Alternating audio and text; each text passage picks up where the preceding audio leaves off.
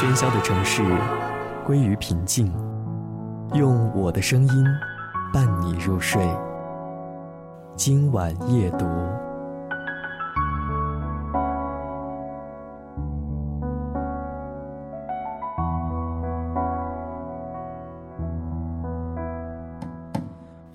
欢迎收听今晚夜读。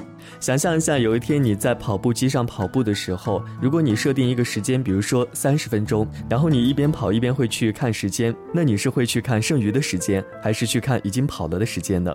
我认识好几个朋友，他们看的都是剩余的时间，他们说这样会越跑越嗨。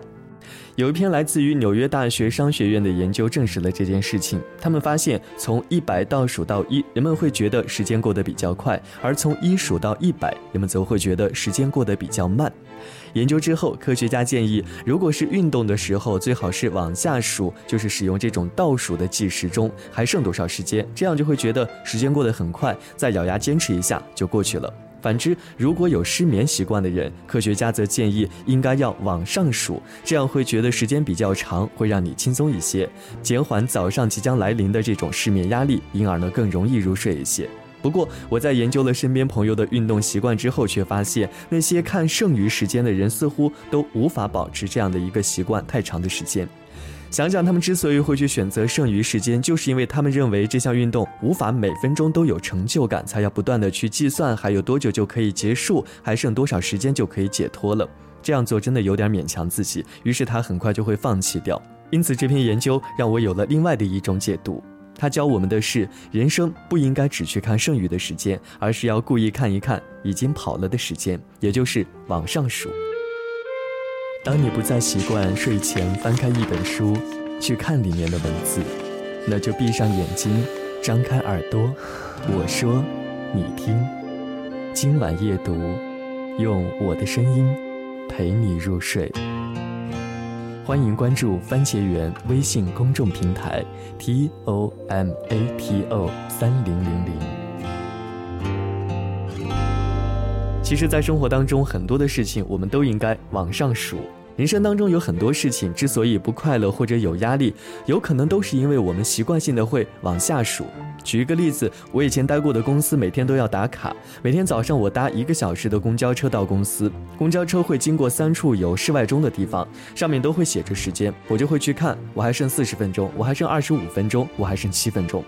后来我决定每天故意早一个小时起床，让我不用再去看时间。于是我发现我开始欣赏窗外的那些时间了，我的时间变得慢了下来。我天天的心情都会好很多，有的时候还会放松，在公交车上再打个盹儿。有位朋友在老企业工作，他也常说他很期待退休的那一年可以领退休金去很多地方玩儿。我告诉他不应该等到退休，而是现在就去玩儿。人生在倒数退休的日期，其实就等于是在倒数自己死亡的日期。我说，何况天有不测风云啊，有可能活不到那一天。有时候我们会不小心的开始倒数，告诉自己不要这样做，一定要往上数。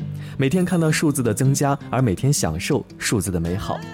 每一个越来越大的数字，都代表着我们又多做了一件事儿，多活了一天，多热闹了一个月，多充实了一年。那就叫做生命的喜悦。岁月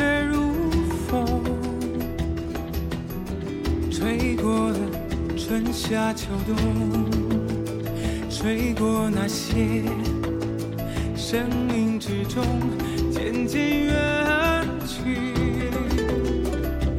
的笑容。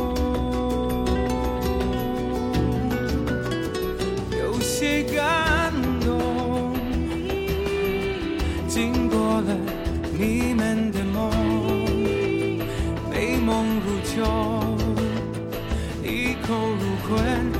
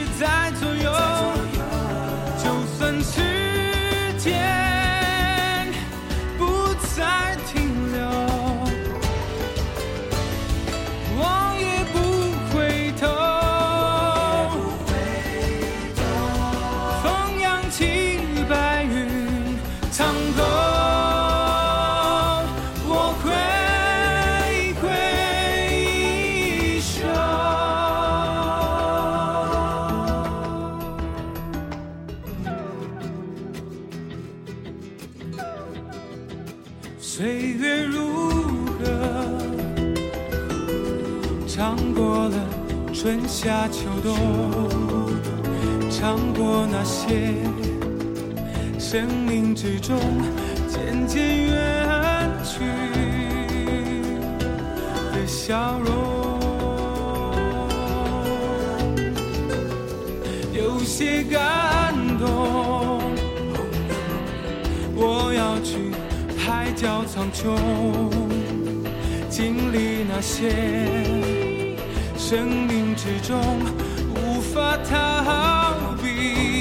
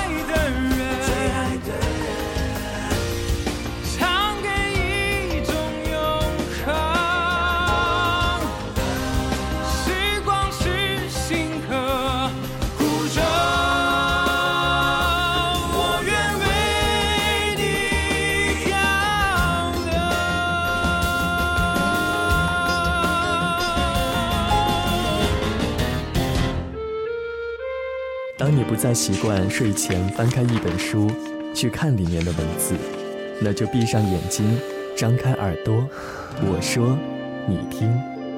今晚夜读，用我的声音陪你入睡。欢迎关注番茄园微信公众平台 t o m a t o 三零零零。